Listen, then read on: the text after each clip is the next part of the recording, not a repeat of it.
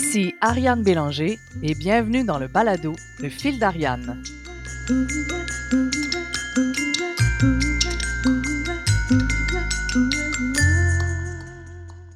Et si les entreprises étaient plus créatives? Et si les créateurs s'ouvraient à une plus grande conscience des enjeux de productivité? En soulevant des questions fondamentales sur l'état et la place des entreprises culturelles et de l'esprit créatif dans la société contemporaine, ainsi que sur le rôle que les artistes et les gestionnaires peuvent y jouer ensemble, le fil d'Ariane trace une ligne pour ouvrir le dialogue entre deux sphères souvent jugées incompatibles. Aujourd'hui, pour l'épisode 10 de la saison 1 du balado Le fil d'Ariane, je reçois Mouna Andraos, qui a cofondé Daily Tous les jours en 2010 avec Melissa Mongia. Ce studio d'art et de design basé à Montréal est plus connu pour son travail dans l'espace public, invitant les gens à jouer un rôle critique dans la transformation des villes, démystifier et diffuser la technologie afin d'en faire un outil de changement social est au cœur du travail de Mouna. Mouna est titulaire d'une maîtrise en télécommunications interactives de NYU et d'un baccalauréat de l'Université de Concordia. Elle a été chercheuse en résidence au Centre d'art et technologie I-Beam à New York. Elle est actuellement professeure à temps partiel dans le département d'informatique et de design de Concordia. J'ai moi-même découvert le studio Daily tous les jours il y a plusieurs années grâce aux fameuses balançoires musicales que l'on retrouve année après année au quartier des spectacles et qui font la joie des Montréalais et des touristes. Mélissa Mongia et Mouna Andraos sont sans conteste des femmes d'affaires aguerries, structurées, disciplinées, mais ce sont surtout des inventrices qui font appel à notre capacité de jouer dehors pour nous aider à retrouver notre cœur d'enfant, mais surtout pour nous aider à connecter les uns avec les autres. Le fil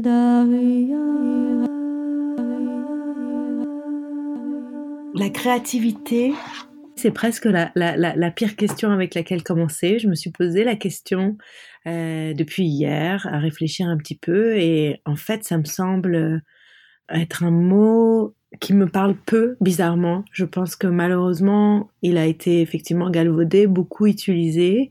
Et puis en fait, son sens profond, c'est euh, le fait de créer, le fait de mettre quelque chose au monde, de fabriquer, de d'imaginer de rien et de donner existence à.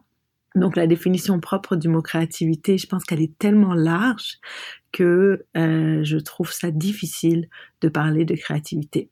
Donc, si tu voulais utiliser un autre mot pour te substituer le mot créativité, dans quelle direction tu irais? Dans quel champ lexical tu irais peut-être plus? Alors peut-être qu'à la place du terme créativité, euh, on pourrait discuter de sujets liés au mot innovation, mot idée, de produire, c'est difficile un petit peu et ça, dépend de quoi on essaie de parler. Peut-être qu'il faudrait d'abord décrire euh, ce, qu'on essaie de discuter et puis après ce sera plus facile de trouver des mots. Quand tu es dans un espace de création, peu importe que ce soit un espace où tu es encore à la phase d'idéation, où tu es rendu dans la phase où tu réalises quelque chose que tu as imaginé, cet espace-là en dedans de toi, qui est un espace, j'espère, entre guillemets, créatif. Comment toi, tu peux le décrire? Ça, s'intègre comment dans ton cheminement comme être humain et ou comme gestionnaire? Peut-être effectivement qu'à la place du terme créativité, on pourrait euh, restreindre au terme création. Euh, ça peut sembler un, ça peut sembler peu pertinent, mais j'ai effectivement l'impression qu'un espace de création est quelque chose que je peux commencer à décrire.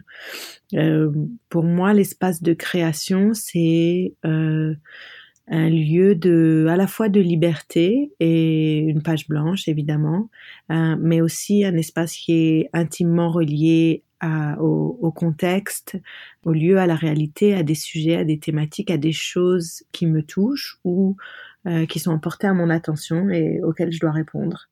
C'est un peu général peut-être, euh, mais, mais c'est un peu la nature de, de cette grande idée de la création.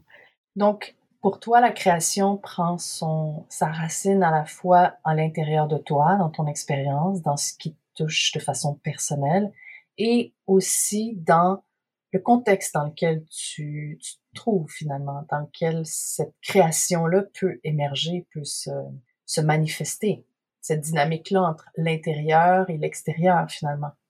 Alors la création dans ma vie de tous les jours depuis dix ans maintenant, c'est avant tout le travail que je fais avec Mélissa Mongia au studio Daily tous les jours. Euh, c'est ce qui a occupé une partie très importante de, de, mon temps et de mon esprit. Et la création euh, pour et avec Daily, c'est vraiment en réponse à ce qui se passe euh, autour de nous. Le studio est né d'un désir de vouloir être en résonance euh, avec le monde qui nous entoure.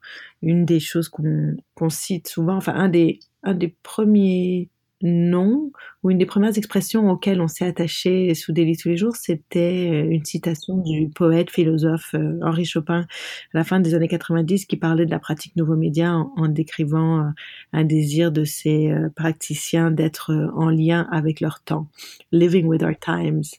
Et pour nous, cette idée-là, pour moi, cette idée de vivre avec son temps est critique à l'acte de création.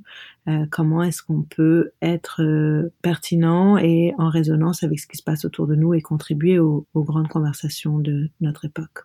Donc, forcément, quand on est dans un processus de création, on est toujours en perméabilité avec son environnement, avec ce qui se passe finalement, avec ce qui se passe ici maintenant. Dans mon cas et dans le cadre de la pratique que j'ai développée ces dernières années, absolument. Euh, c'est le point de départ vient vraiment de l'extérieur. Dans ton quotidien ou, ou dans ta, ta, pratique de création, est-ce qu'il y a des choses qui te bloquent? Est-ce qu'il y a des choses qui font obstacle à cet espace-là, qui t'empêchent d'accéder à cet espace-là à l'intérieur de toi où tu te sens libre? Mes emails qui rentrent chaque 30 secondes. le temps qui nous manque. oui, je pense que euh, on est beaucoup dans le brouhaha du, du, quotidien et malheureusement le désir de vouloir être libre dans dans ce, ce, ce, cet environnement de création là, dans, dans ce contexte de création là, vient avec un une nécessité de structurer les choses autour, de se donner un contexte pour pouvoir justement créer. Et puis les efforts de structuration peuvent prendre le dessus sur euh, ceux de création, inévitablement. Après ça, évidemment, la, création dont l'objectif est euh, de produire euh, une œuvre, un geste, un projet artistique ou de design, c'est un processus qui est aussi difficile et laborieux. Et souvent, les obstacles sont euh, pas évidents aussi à identifier. Une fois qu'on est capable d'identifier et de vraiment nommer un obstacle au processus de création, euh, on a déjà résolu le problème. Mais souvent, on, se retrouve effectivement dans des toutes sortes de méandres ou face à des murs qu'on a plus ou moins la capacité d'expliquer au moment où on les rencontre en tout cas. Alors c'est là où pour nous, le processus est critique euh, à la création. On dit souvent qu'on fait confiance au processus, on n'a aucune idée où on s'en va et si on va arriver quelque part. Et au fur et à mesure de la promenade ou au fur et à mesure de, de l'aventure, on, on a souvent peu confiance, mais on s'attache, on tient fermement entre nos mains le processus et on avance. J'imagine que c'est une question d'attitude aussi dans ces situations-là où il y a beaucoup d'incertitudes. J'imagine que ça prend une, attitude ou une posture particulière pour pouvoir s'épanouir dans ces situations-là qui semblent incertaines et parfois même un peu pleines d'obstacles. Je pense que c'est comme tout dans la vie, il y a peu, de choses qui sont faciles et encore moins peu de choses intéressantes qui sont faciles. Sûrement que ça prend une attitude particulière, mais peut-être la chose plus facile à décrire, c'est que ça prend euh, une, méthodologie, en fait, un savoir-faire jusqu'à un certain point. C'est plus euh, euh, vraiment de pouvoir s'ancrer dans des expériences passées pour passer au travers, étape par étape, des choses qui peuvent éventuellement nous mener vers un résultat probant.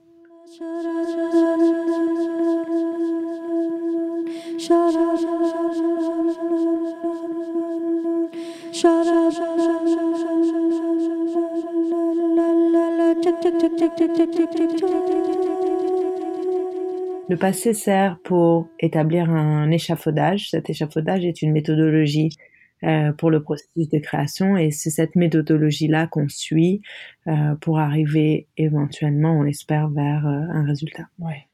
Puis est-ce que tu serais en mesure de, de me décrire cette méthodologie-là qu'on retrouve chez Délai tous les jours et dans l'équipe de, de toi et Mélissa? Oui, absolument. La méthodologie qu'on a développée est assez classique d'un processus de recherche-création et est vraiment ancrée dans la recherche. Euh, en général, on raconte, euh, on, la raconte au travers de trois différents axes euh, qu'on essaie d'explorer. L'axe du lieu, puisque le lieu est souvent intrinsèque à notre processus de création. Et de ce lieu-là vont émaner des idées, et du potentiel. Euh, ça va être aussi les gens, euh, les gens qui vont contribuer, qui vont vivre, qui vont participer, qui vont donner vie à ce qu'on crée, et puis les histoires aussi, les histoires avec un petit H et un grand H, les officiels et les anecdotiques. Donc on passe au travers vraiment d'une étape de, de, recherche approfondie et cette recherche-là sert à nous donner des ancrages nécessaires pour que le processus de création puisse euh, trouver son cours et que les idées euh, puissent éventuellement euh, émerger. C'est intéressant parce que c'est c'est pas la première fois que j'entends parler là, de quand on, qu'on associe créativité et ben, en anglais il y, a, un mot qui est peut-être plus qui est peut-être plus associé à ce concept-là le storytelling. Puis toi c'est ce que tu dis quand tu dis on, parle on, essaie de comprendre le lieu, on, essaie de bien comprendre les gens qui sont impliqués dans, dans le projet, mais c'est aussi on essaie de, de, de, bâtir, j'imagine, une histoire ou de comprendre celle qui existe déjà et d'en faire émerger une nouvelle. Donc l'idée de, raconter une histoire avec la créativité, enfin avec ce qu'on crée finalement, puis surtout chez Délai tous les jours, ça c'est quelque chose qui, euh, qui est important, j'imagine. Oui, alors le, un autre terme qui est, qui est difficile à, à capturer. Euh, et c'est c'est ce terme de narrativité. Qu'est-ce que c'est que la narrativité? Qu'est-ce que c'est qu'une histoire? Euh, Mais effectivement, si on définit l'histoire de manière très très large, euh, comme quelque chose qui est à la fois un ensemble de faits, d'expériences vécues et, et proposées, alors c'est c'est définitivement un des axes qui, qui peut aider à exprimer aussi une idée parce que souvent la créativité va exister dans nos têtes euh, de manière assez abstraite et un des grands défis qu'on a dans, tous les jours dans notre pratique, euh, c'est comment est-ce qu'on peut transposer les choses qui sont dans notre tête, la, la source un petit peu ou la première expression euh, de la création en quelque chose qui peut être communiqué euh, et qui peut ensuite euh, prendre vie. Puis chez Daily tous les jours, qu'est-ce que vous avez envie de faire vivre en général aux gens qui, qui entrent en interaction avec vos installations? Une des missions que qu'on s'est données au studio, c'est celle de créer des opportunités de connexion entre les gens et entre les gens et leur environnement. Euh, beaucoup de nos projets sont peut-être des excuses pour euh, générer des conversations entre des gens qui auraient pas forcément, euh, qui seraient pas rentrés en relation les uns avec les autres. On croit que notre euh, connaissance et compréhension de l'autre est un outil critique dans la santé de nos sociétés et de nos démocraties en général. Et on le voit beaucoup euh, ces derniers temps. On, on se comprend pas, on s'écoute pas, on se divise. Alors, euh, nos projets sont une première proposition pour essayer de faire ces ponts entre les gens. Et est-ce que toi, Mouna, tu as vécu des choses dans ta vie, soit professionnelle ou personnelle, qui, qui ont motivé justement, qui sont à la, à la source un peu de cette envie-là de, d'aider les, les, les, inconnus finalement à, à se parler? Est-ce que tu as une histoire, toi, à raconter en rapport avec ça? Bonne question. Je pense que le, le sujet de la conversation et de l'échange entre les gens euh, pour moi, vient d'un intérêt plus général dans, dans l'humain et aussi dans une croyance profonde que nous avons plus de choses en commun que de choses qui nous euh, séparent. Je viens d'un, je, suis libanaise à la base. Enfin, je suis libanaise, je suis née à Beyrouth. J'ai déménagé au Canada euh, jeune adolescente, vécu dans plusieurs villes du monde.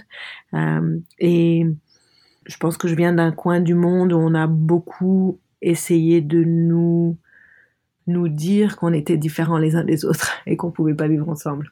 Euh, donc, euh, à beaucoup d'égards, et c'est quelque chose que je crois qui est fondamentalement faux. Autant je pense qu'il est faux dans la dans l'histoire du Moyen-Orient que c'est quelque chose qui a été écrit comme des visions euh, colonialistes et autres euh, de raconter l'histoire de cette région-là. Autant je pense que c'est pas vrai non plus euh, ici, etc. Donc peut-être que oui, il y a il y a quelque chose là.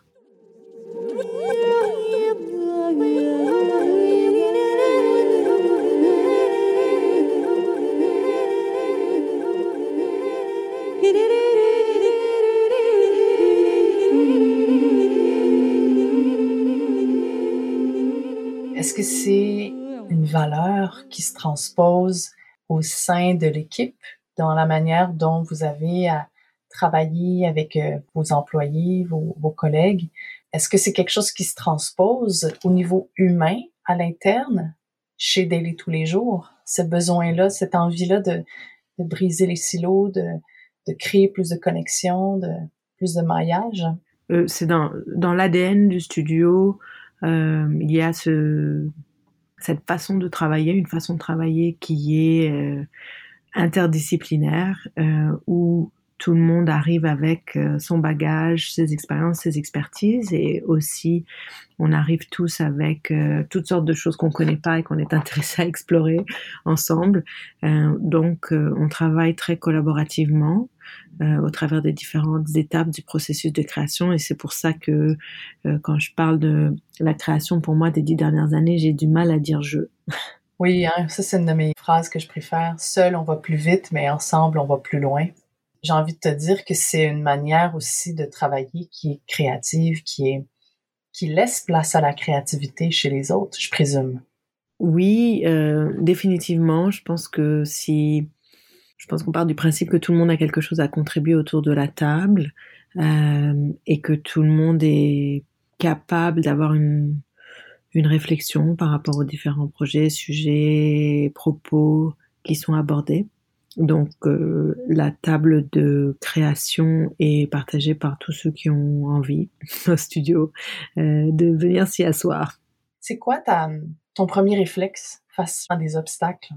On est confronté dans la vie tout, enfin dans le travail de tous les jours, je pense à toute une série d'obstacles constamment. En fait, euh, je pense que c'est la nature même du travail euh, et probablement, malheureusement, peut-être une de tâches principales qui est de d'adresser euh, tout petits, moyens et plus grands obstacles au fur et à mesure qu'on avance.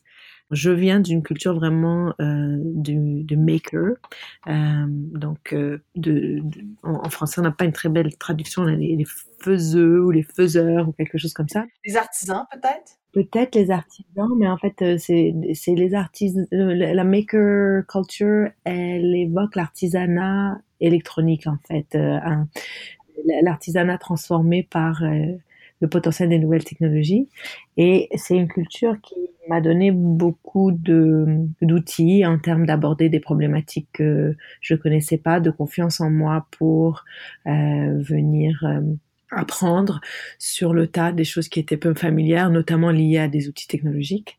Euh, mais c'est aussi une, tout un univers qui est étroitement lié à la capacité de, et là aussi j'ai un mot en anglais mieux qu'en français, de troubleshooter, de, de, de, de, de, faire une résolution de problème. Donc à la base, le troubleshoot vient là aussi de l'univers techno. Euh, on essaye de, de trouver d'où vient le trouble, le problème, euh, de manière systématique. Mais je pense que cette approche-là, d'être capable d'itérer au travers de processus pour trouver des solutions, euh, s'applique en fait dans le day-to-day sur euh, presque tout ce qu'on fait. Est-ce que tu sens que c'est plus facile d'innover quand on est dans un univers de technologie que quand on est dans un univers plus intangible où on parle plus d'idées ou de d'humain finalement? Les deux sont l'univers intangible, plus conceptuel ou plus humain et l'univers technologique dans notre cas sont reliés. La technologie est simplement un, médium euh, à partir duquel travailler, s'exprimer. C'est aussi quelque chose qui est en train de définir inévitablement qui on est en tant qu'humain et qui on est comme société. Donc le, le désir d'être familier, de l'utiliser vient d'un désir de nouveau d'être pertinent avec euh, notre époque et d'engager avec cet acteur quand même important de qui nous sommes euh, au XXIe siècle, mais ils sont ensuite, euh, ça va être beaucoup plus au niveau conceptuel et humain que, que le point de départ va naître. Même si la technologie est critique dans, dans notre processus et dans notre réflexion conceptuelle, ce n'est qu'un seul élément parmi d'autres. Le fil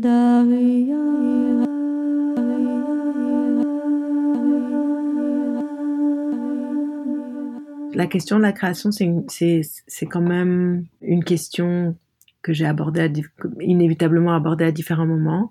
Et il y a quelques années, pendant peut-être 4-5 ans, j'ai facilité un projet en ligne qui s'appelait Thingaday.com. Puis quand je relisais les questions que tu me posais sur la créativité, euh, ce projet m'est revenu en tête. En fait, un des grands défis et des obstacles à la création, c'est, je pense souvent, notre capacité, comme je le disais plus tôt, c'est notre capacité à sortir de notre tête et euh, donner vie dans le monde d'une manière qui puisse être comprise par l'autre euh, et communiquer et éventuellement euh, réaliser si l'objectif est, est, de réaliser quelque chose de, plus d'ampleur à plus, plus de personnes. Et je pense que c'est un des, un des défis en tant que créateur, c'est de pouvoir rapprocher le plus en plus la première idée qu'on a dans notre l'idée qu'on a dans notre tête de son expression dans le monde physique réel.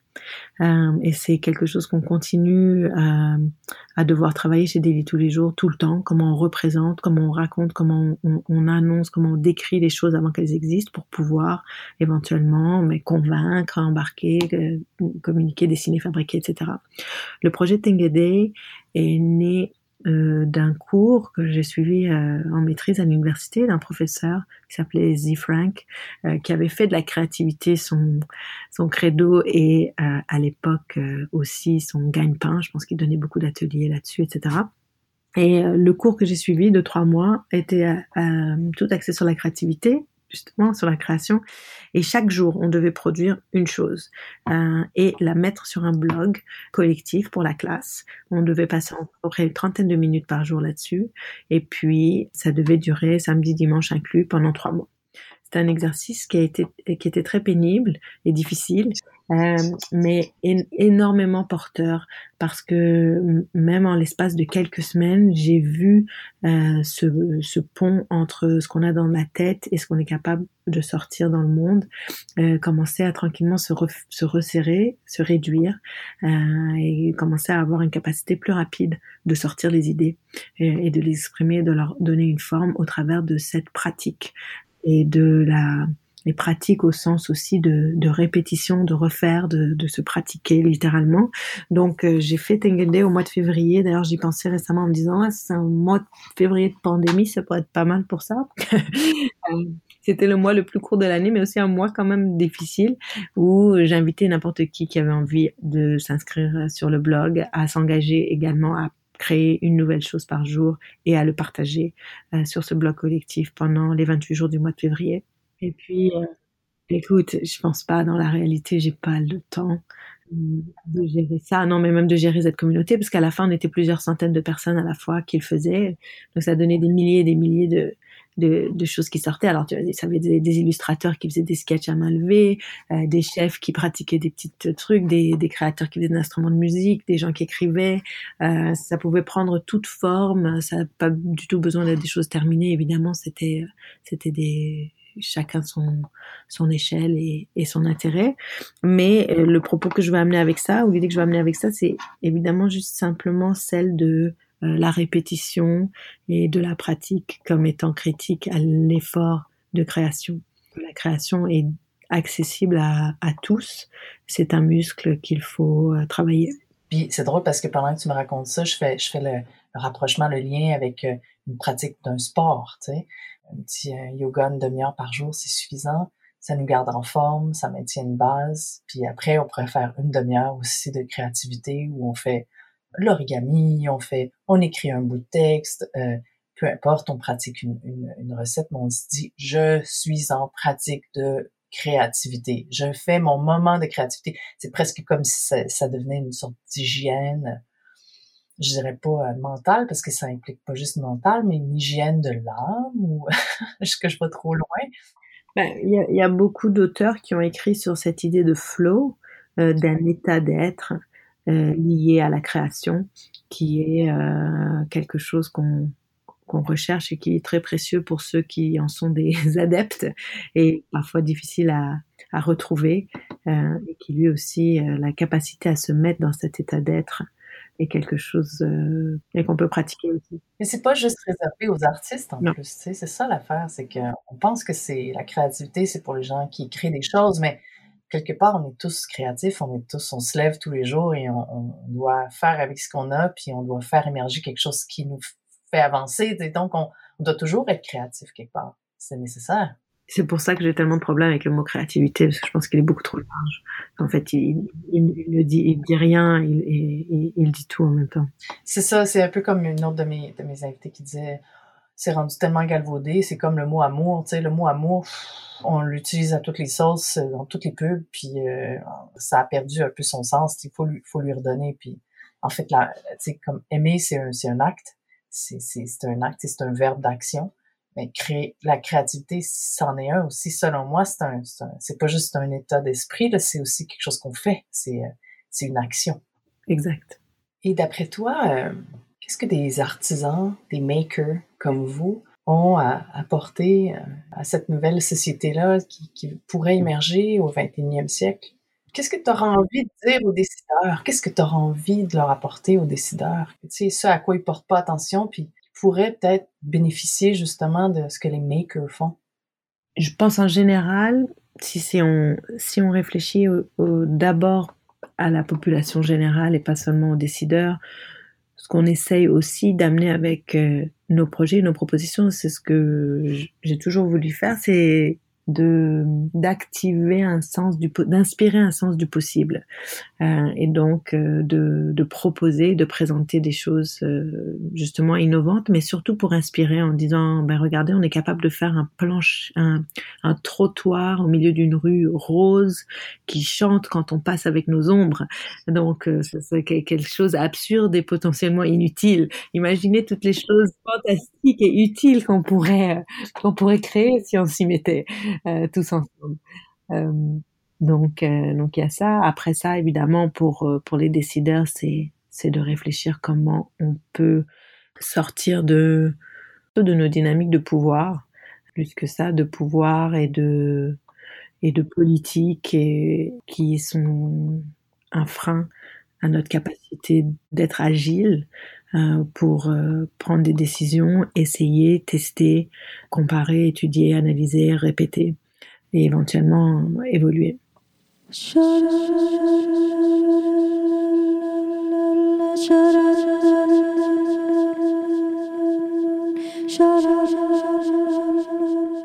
Est-ce que tu sens qu'il y a de la place pour cet espace-là de recherche qui n'est pas nécessairement toujours associé à un résultat final, immédiat? Est-ce qu'il y a assez de place pour ça? Je pense qu'il y a beaucoup plus de résultats immédiats qui sortent de la recherche qu'il y a des résultats immédiats qui sortent de la politique en ce moment.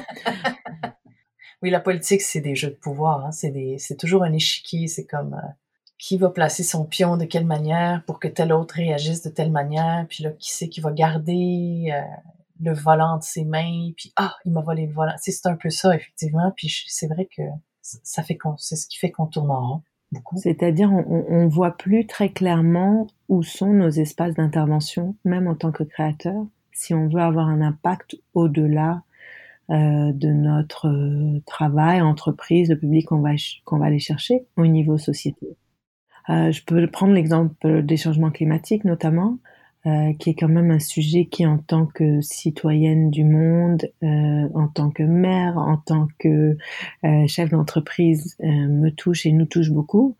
On entend, on sait l'urgence d'agir, de faire des choses, de les faire différemment, mais la réalité pour pouvoir devenir un, acteur et de proposer des, des gestes concrets qui font évoluer la société dans la direction que je pense on est tous conscients qu'il faut qu'on aille, elle est très difficile. On n'a pas les mécanismes réellement pour que euh, euh, quelqu'un comme moi ou une entreprise comme Daily tous les jours ait la capacité de mettre son énergie pour aider à régler ce problème qui devrait être la priorité, euh, une de nos top priorités.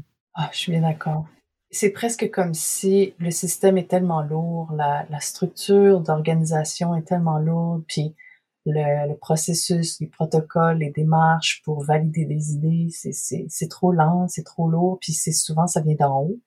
J'ai l'impression qu'il faudrait qu'il y ait plus de choses, plus d'idées, plus d'initiatives qui viennent du milieu, puis de milieux locaux, pour que ça puisse justement commencer à, à bouger un peu plus. Est-ce que tu penses que c'est une chose qui pourrait être mise en place un peu plus par les, les systèmes gouvernementaux qu'on a? Je pense que c'est absolument essentiel que ça vienne d'en haut, entre guillemets, de ce qu'on choisit comme étant nos représentants tous en tant que euh, citoyens, à savoir nos différents gouvernements. La problématique de changement climatique, et il y en a plein d'autres similaires, les problématiques d'équité, de toutes ces dynamiques sociales qu'on connaît, auxquelles on fait face et auxquelles on doit réagir sont, critiques à régler, oui, on pourrait essayer de l'intérieur, de nous-mêmes, de s'organiser, etc., etc. Mais euh, je pense que la la réalité, c'est qu'on est tous confrontés avec euh, un quotidien, des des clients, des dynamiques économiques, des dynamiques euh, liées à, tout ça qui font que c'est très difficile de juste changer de cap complètement et de dire je vais me concentrer exclusivement là-dessus. Mais je pense qu'au-delà de ça, il y a un autre problème, c'est que beaucoup de, en particulier nos problèmes environnementaux, je dois dire, ont été, comment dire, je pense qu'il y a euh, des décennies de lobbying pour dire aux individus et aux citoyens qu'ils ont un rôle à jouer dans notre empreinte environnementale et économique, euh, pardon, et dans notre empreinte environnementale et écologique pour qu'on se sente tous partie prenante et aussi responsable. Euh, je crois que c'est important en tant qu'individu qu'on ait des gestes porteurs et probants parce que ça nous responsabilise et ça nous oblige à demander des responsabilités euh, à ceux qui nous représentent. Mais la réalité, si on regarde les chiffres, c'est qu'on a très peu d'impact à notre échelle et que tant qu'il n'y a pas des politiques euh, généralisées complètes avec des mesures drastiques, les choses bougeront pas. Euh, on n'aura pas l'impact qu'il faudra. Et qu'est-ce que tu penses qu'on pourrait faire, euh, les artistes, entre nous, là maintenant, pour pouvoir justement aider à, à, briser cette espèce de plafond de, ou la tour de Babel, je sais pas comment l'appeler, mais cette espèce d'impossibilité-là entre le quotidien, puis justement de, de, de briser le, le fossé, de l'éliminer, le fossé entre ce qui existe et ce qui pourrait exister. Est-ce que tu penses que les artistes ont un rôle à jouer dans cette, euh, ce rapprochement-là? Je pense que les artistes euh, peuvent créer des mondes et créer des visions du monde et que un des rôles importants des artistes dans la société, c'est euh, de nous dépeindre euh, le passé, d'une part, pour qu'on puisse le regarder collectivement, le juger, le comprendre, décider ce qu'on va en faire, le raconter, l'écrire, le réécrire, euh, et aussi évidemment le futur en nous offrant des visions d'autres façons d'être et d'autres façons de vivre ensemble, pour que là aussi, en tant que société, on puisse se rallier autour de ça. Moi personnellement et nous personnellement aujourd'hui on essaye de prendre des, initiatives euh, pragmatiques pour aller dans les directions qu'on veut aller. Mais si on revient un petit peu à, l'essence du travail qu'on essaye de faire euh, avec Teddy tous les jours c'est cette idée du dialogue malheureusement et de la conversation euh, qui est très très simple et très très minimale mais qui est aujourd'hui à peu de choses près inexistante. Donc on est encore un peu dans le peut-être métaphorique ou, ou anecdotique dans l'ampleur, mais l'intention est là avec un désir que, que ça fasse boule de neige, parce que à la base, il faut qu'on puisse euh, se parler, discuter, s'entendre, s'écouter pour arriver à, avancer. Sont pas ça un peu paradoxal à notre époque où on est bombardé d'informations, où on a je sais pas combien de canaux pour se parler, Messenger, euh, les courriels, les textos, euh, il y a plein de gens qui... Tu sais, c'est fou, là, tous les, les espaces où on peut se parler, et pourtant, on continue d'avoir autant de difficultés à, à, dialoguer, à se comprendre, à se connecter. C'est quoi, d'après toi, la, la source de cette espèce de difficulté là, de, de, de communier, si on veut? J'imagine que c'est des choses que vous avez explorées avec Délai tous les jours, vu que c'est c'est un de vos élans, finalement, avec vos créations dans l'espace public? probablement que les défis de communication entre les humains et de compréhension surtout sont euh, intrinsèques à notre condition humaine. Je pense qu'on a simplement, en tant que société, pris un petit détour pendant lequel on a eu l'illusion qu'on était en train de créer des outils qui allaient euh, régler ces défis-là. Mais euh, je pense qu'une fois de plus, on doit regarder au-delà des moyens et, et, réfléchir un petit peu plus globalement à qu'est-ce qui fait qu'on qu'on est capable d'échanger ensemble et éventuellement de, de travailler ensemble et de construire quelque chose. De partager une vision aussi de ce qu'on veut construire. Donc peut-être que la source justement de, de ces malentendus-là ou de ces défauts de communication, ce serait lié au fait qu'on n'a peut-être pas tous la même, la même vision, les mêmes valeurs, les mêmes, euh, la même envie de se parler ou non. C'est une bonne question. C'est-à-dire, moi, je, je, fondamentalement, je suis, même si c'est pas très euh, pertinent pour l'époque peut-être ces temps-ci, mais je suis fondamentalement une humaniste, donc je pense qu'on partage euh, les mêmes valeurs humaines, on partage assez de mêmes valeurs humaines pour qu'on puisse, en théorie, se comprendre et communiquer. Après ça, il y a effectivement toutes sortes d'obstacles à cette communication-là qu'on retrouve euh, tous les jours. Et puis aujourd'hui, on, le voit là, on s'est, on s'est mis dans une dynamique où on est particulièrement polarisé et particulièrement incapable de, s'écouter.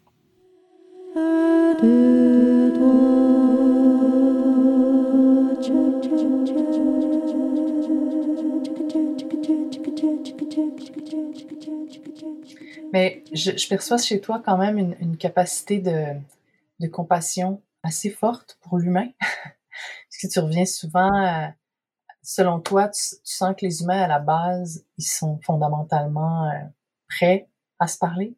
Les obstacles viennent plutôt de nos conditionnements ou de, du système, si on veut, mais qu'à la base, les humains, toi, tu as envie de croire et tu y crois que c'est tout ce dont on a vraiment envie, dans le fond. Un, de, un des projets phares de tous les jours, c'est les balançoires musicales, les 21 balançoires qui ont commencé il y a plus d'une dizaine d'années au quartier des spectacles à Montréal et qui ont un peu fait le tour du monde depuis. Ça a été un, projet assez porteur. Des fois, je rigole en me disant, oh my, qu'est-ce que j'aurais fait à la fin de ma vie? Je vais regarder en arrière, j'ai fait des balançoires, c'est tout. C'est plus ou moins euh, grandiose comme euh, accomplissement. Euh, mais outre ce fait-là, ça a été quand même un projet duquel on continue d'apprendre énormément. Alors, le projet est né d'une de toutes sortes de choses, dont une conversation avec un professeur en biologie, euh, en biologie animale, et en, pardon, en, biologie et en comportement animal. Quand on a commencé le projet, on refaisait cette méthodologie dont je te parlais tout à l'heure de création, à savoir venir étudier qui étaient les gens, potentiels utilisateurs du site sur lequel on allait s'installer. Et euh, un de ces utilisateurs, c'est l'université Lucam qui est juste à côté. On est sonné, frappé à la porte de Lucam en demandant si on pouvait travailler avec peut-être euh, une des écoles qui était là, l'école d'ingénierie etc. On se disait ils vont venir nous apporter euh, plein de solutions techniques à nos problèmes, ça va être magnifique. Et puis, quelques semaines plus tard, quelqu'un sonne à la porte. Bonjour, je suis Lucas Gerardo, je suis le professeur assigné à venir collaborer avec les artistes. Bonjour, bonjour, qu'est-ce que vous faites? Je suis biologiste. Qu'est-ce qu'il fait là, le biologiste? Comment on va travailler ensemble? Et en fait, on a découvert un univers fantastique euh, du comportement animal. Et tu vas voir où je veux en venir, c'est que on a travaillé avec lui. il nous a fait une présentation un peu sommaire de, de, ce qu'il étudiait à l'époque, notamment au niveau euh, de la sociabilité animale et euh, de la besoin des besoins de coopération entre les animaux et je résume la thèse de manière très très très simpliste, mais les animaux coopèrent pour survivre. En fait, les animaux qui coopèrent, c'est parce qu'ils doivent survivre, et les animaux qui socialisent, c'est parce qu'ils doivent survivre. Et je, à beaucoup d'égards, euh, ces leçons étaient en fait euh, des leçons sur euh, la nature humaine. Évidemment, on est très très semblables, donc je pense que notre nous, nous savons euh, intrinsèquement qu'on a plus de chances de survivre si on collabore et si on sociabilise que si ce n'est pas le cas. je te fais une longue réponse à ta question. Ben, c'est fou parce que ça me fait réaliser, puis si je prends un pas de recul sur ce que toi tu me racontes, c'est que c'est des artistes, des artisans, des makers qui, de toute façon, à la base d'aller tous les jours, c'est quand même assez, ça peut, ça peut sembler éclectique, là, les gens qui composent l'équipe, Oui. Vous avez fait une collaboration avec un scientifique qui travaille en biologie, qui peut, ça peut sembler être quelque chose qui est très éloigné, et pourtant, parce que vous avez collaboré ensemble, vous avez créé quelque chose en équipe, une équipe multi, multi-horizon, si on veut, qui justement a encore plus d'impact chez les humains qui l'ont utilisé, qui ont utilisé les balançoires. ce que je trouve intéressant aussi avec les balançoires, c'est qu'en fait, en soi, les balançoires, elles, font pas grand-chose, tu sais. Elles, elles, prennent vie, puis elles prennent tout leur sens quand les gens ont une action, posent un acte avec les balançoires et, et entre eux. Et ça, c'est très fort, selon moi. Je me demande jusqu'à quel point, si le biologiste s'était pas euh, intégré dans votre processus de création, Penses-tu que ça aurait eu la même portée ou vous seriez-vous rendu au même point où vous êtes en ce moment? Alors, c'est la grande question. C'est la grande question du processus de création parce que souvent dans le processus de création, on passe par beaucoup d'étapes très laborieuses, euh, de recherche, d'études, d'analyse. En fait, c'est un processus euh, qui est souvent assez rigoureux. Et puis à la fin, on regarde le résultat qui a l'air euh, très simple et on se demande si c'était nécessaire de passer au travers de tout ça ou pas. Et qu'est-ce qui a eu réellement un impact? C'est pas toujours évident, mais euh, voilà. On ose espérer qu'on serait pas arrivé à quelque chose d'aussi intéressant. oui, si on va dans la même direction, de se dire que justement parce qu'on a travaillé, vous avez travaillé en équipe à plusieurs de gens de plusieurs horizons différents, c'est là justement que ça a pris plus de sens, que ça a pris plus de profondeur, que ça a eu plus d'impact aussi. C'est vraiment intéressant. Euh, une des histoires, euh, une des anecdotes qu'on rapporte souvent pour raconter un petit peu le, le périple des balançoires, euh, ça a été une présentation qu'on a fait à West Palm Beach, euh, en Floride. Donc West Palm Beach, juste à côté de, de Palm Beach, un des, un des coins les plus riches des États-Unis, mais également, comme on connaît bien les États-Unis avec tous ces contrastes, juste à côté aussi de quartiers parmi les plus pauvres. Et euh, au travers de la présentation. On était euh, dans un centre-ville récemment en transformation. On, fait souvent des entrevues avec des gens sur le site pour comprendre un petit peu leur perception du projet et l'impact qu'il peut avoir. Puis un, un jeune homme euh, nous a répondu en nous disant que pour lui, ça a été un projet euh, important et marquant. Et la raison pour laquelle il disait ça, c'était que donc il nous disait, il nous expliquait la dynamique de West Palm Beach euh, avec ses contrastes euh, socio-économiques. Il disait que souvent, ben, en fait, ils, ils se retrouvent jamais les gens des différences opposées. Chacun vit sa vie séparément et il disait que autour des balançoires, lui connaissait les codes. En fait, les locaux connaissent les codes et savent se reconnaître. Il dit, vous n'êtes pas capable de savoir, mais moi, je le vois. Il y a des gens qui viennent de partout, ici, ensemble, et c'est quelque chose qu'on ne voit pas assez. Et pour lui, c'était important et ça, ça, ça nous a marqué. C'est une histoire qu'on porte de projet en projet aussi. C'est euh, presque des installations, tu sais vos, euh, vos, ce, que vous, ce que vous faites dans l'espace, c'est presque comme des installations performatives. Quelque part, c'est, c'est presque comme une œuvre qu'on regarde au musée. Puis, euh, moment donné, j'étais au musée des Beaux-Arts avec un musée euh, d'art contemporain avec mon fils, mon ado. Puis, euh, il y avait beaucoup de miroirs dans l'œuvre. Puis, on pouvait tourner autour. Puis, en fait, j'ai fait prendre conscience à mon fils que sans nous, cette œuvre-là n'existe pas autant qu'à partir du moment où on tourne autour puis qu'on se mire dans les, tu sais, qu'on, qu'on est reflété par les miroirs, l'œuvre prend son sens, puis elle nous parle, puis elle, existe, puis elle, est en constant mouvement. C'est un peu ça que vous faites euh, avec vos, installations dans l'espace public. C'est quasiment comme si les œuvres d'art étaient prenaient vie grâce au fait que les gens ont une interaction avec. Euh, je je sais pas jusqu'à quel point les, gens qui utilisent euh, ont une interaction avec, avec, vos œuvres entre guillemets. Je sais pas jusqu'à quel point ils réalisent. Peut-être pas comme ça non plus que c'est présenté, mais ce serait intéressant de faire l'exercice à un moment donné. Voici une œuvre d'art dans laquelle vous pouvez vivre quelque chose. Oui, exact. C'est à 100%. Nos œuvres sont des œuvres performatives. Elles existent seulement avec le public. C'est avec ce genre de, de projet-là ou d'installation qu'on voit à quel point les arts peuvent être concrètement quelque chose qu'on peut vivre, qui peuvent avoir un impact dans l'expérience d'être un humain et entre nous. Je trouve ça vraiment intéressant. Je trouve ça très touchant Longue vie à Délai tous les jours. Merci.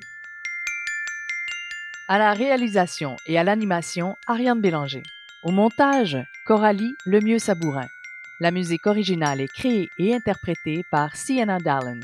Je vous invite à visiter le site abc-consultant.ca dans la section Épisodes pour consulter les liens relatifs à mon invité et ceux dont nous avons discuté aujourd'hui. Vous pouvez aussi aimer la page Facebook Le fil d'Ariane Bélanger, la page LinkedIn de ABC Consultant sans le S et notre Instagram Le fil d'Aribel ou encore vous abonner à notre infolettre afin de rester à l'affût des mises en ligne et des contenus supplémentaires. À la prochaine!